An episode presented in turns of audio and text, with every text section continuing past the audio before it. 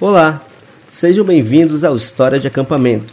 Eu sou o Rodrigo Barbosa, o host deste podcast.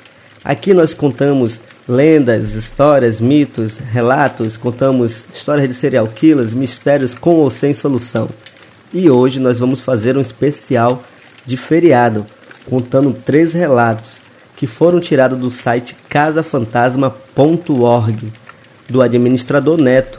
Ele permitiu com que nós pegássemos essas histórias de lá. Então, depois vai lá, dá uma conferida. É um site super legal para quem gosta de mistério, quem gosta de lendas, de terror, de fantasma, de assombração. Você com certeza vai gostar muito.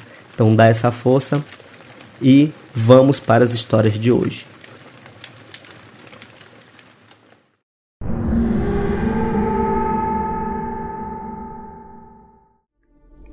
Visita às tardes da noite.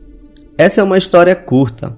Já era tarde da noite e a minha filha e eu estávamos empacotando as nossas coisas.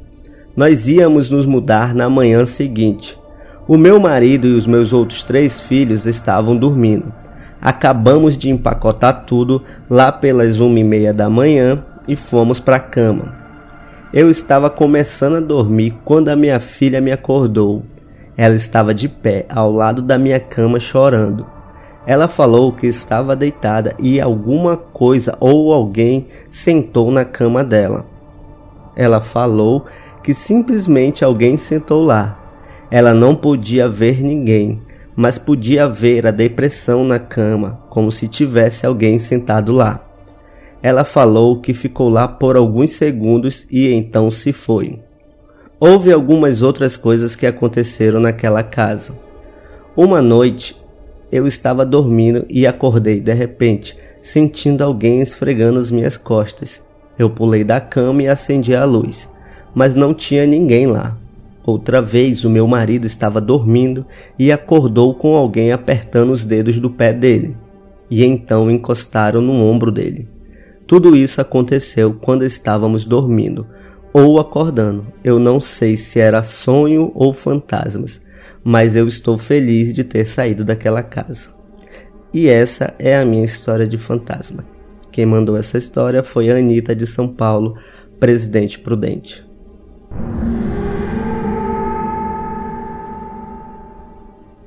visitando um amigo. Quando isso aconteceu, eu era bem mais novo. Tinha lá meus 22 anos. Eu lembro que era carnaval e nós estávamos indo para a praia. Eu tinha pegado o carro do meu pai, fui buscar um amigo meu e lá fomos nós dois para o litoral. Como queríamos aproveitar o máximo e demorava até chegar ao litoral, acabamos pegando a estrada de noite mesmo só que na metade do caminho nós sofremos um acidente e dos feios. Na pista de lá, um carro estava tentando ultrapassar um caminhão. Só que não tinha espaço para passar. O outro carro e o meu carro. Para não bater de frente no outro carro, eu tive que jogar o carro para o lado, o que acabou nos jogando para fora da estrada. O carro capotou feio e eu acabei desmaiando. Quando acordei, estava em um hospital. Eu olhei para o lado e meu amigo estava sentado lá do lado da minha cama. Eu olhei para ele e tentei me mexer, mas a cada músculo do meu corpo gritou de dor. Eu estava todo engessado. Eu mal conseguia falar. Eu perguntei o que tinha acontecido e ele me falou que o carro tinha capotado. Aí eu lembrei do acidente. Eu vi o estado deplorável que eu estava e olhei para ele e vi que ele não tinha nenhum arranhão. Eu perguntei se ele estava bem e ele falou que estava ótimo, que era para mim não me preocupar com ele. Eu pedi desculpa por ter capotado o carro e ele falou que a culpa não tinha sido minha, que eu fiz a coisa certa, que podia ter sido pior. Ele ficou conversando comigo mais um tempo. Depois de um tempo, ele levantou e falou que estava na hora dele ir. Eu falei tudo bem, depois a gente se fala e me desculpei de novo pelo acidente. Ele falou que era para eu me lembrar que a culpa do acidente não tinha sido minha e que ele estava bem e que era para eu me preocupar em ficar melhor e mais nada. Então ele se despediu e saiu pela porta. Assim que ele saiu, uma enfermeira entrou para cuidar de mim e falou que não era para eu ficar falando, que era para eu ficar quieto e descansar. Eu falei para ela que só estava falando com meu amigo. Ela perguntou: "Que amigo?"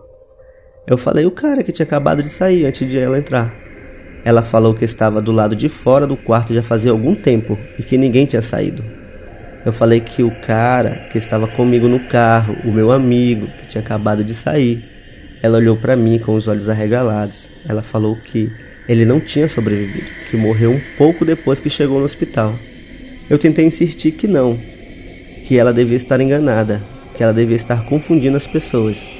Mas ela falou que não, que o outro rapaz tinha realmente morrido. Depois que ela falou isso, eu fiquei sem saber o que pensar. Algum tempo depois, a minha família apareceu e confirmou que meu amigo realmente tinha morrido depois do acidente. Eu acho que ele só quis me fazer uma visita pela última vez e me deixar saber que ele não me culpava pelo que tinha acontecido. Essa história quem contou foi o Otto, de Minas Gerais, Belo Horizonte.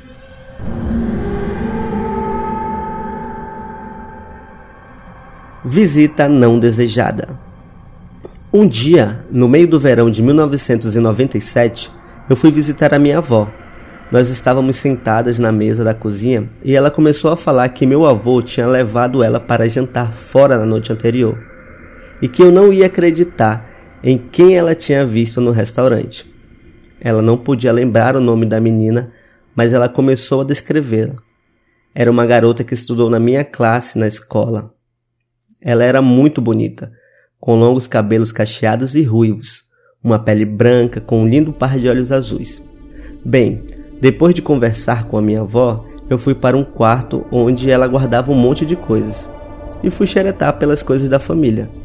Eu me sentei para ver uma foto de alguns anos já, que tinham todos nós em um churrasco. De repente, foi como se tivesse alguma coisa me forçando a me deitar com as costas no chão e eu não conseguia me mexer ou gritar e do nada apareceu uma névoa branca flutuando sobre mim. Ela foi tomando a forma da garota com quem eu fui para a escola, e no começo ela parecia um anjo, mas quando ela ia chegando mais perto e tomando mais forma, eu, podia, eu poderia ver a maldade nos olhos dela. Ela começou a falar numa voz estridente, sofrida e com um pouco de eco. Eu vim para te levar para o inferno comigo. E de repente, assim como ela apareceu, ela desapareceu. Depois que ela sumiu, eu consegui me levantar e sair correndo do quarto. Eu fiquei tão abalada quando eu falei disso para minha avó que ela me deu um copo de leite quente e me falou para dormir um pouco, que ela ia ficar ali comigo e tudo ia ficar bem. Eu não sei como eu consegui dormir, mas eu dormi e sonhei que eu estava na porta do quarto me vendo dormir. Talvez eu não estivesse dormindo, mas o subconsciente me protegendo de qualquer coisa maligna que tentasse me trazer algum mal.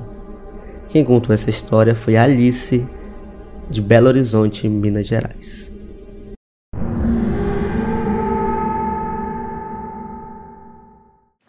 E aí, acampantes, gostaram dos relatos de hoje? Espero que sim.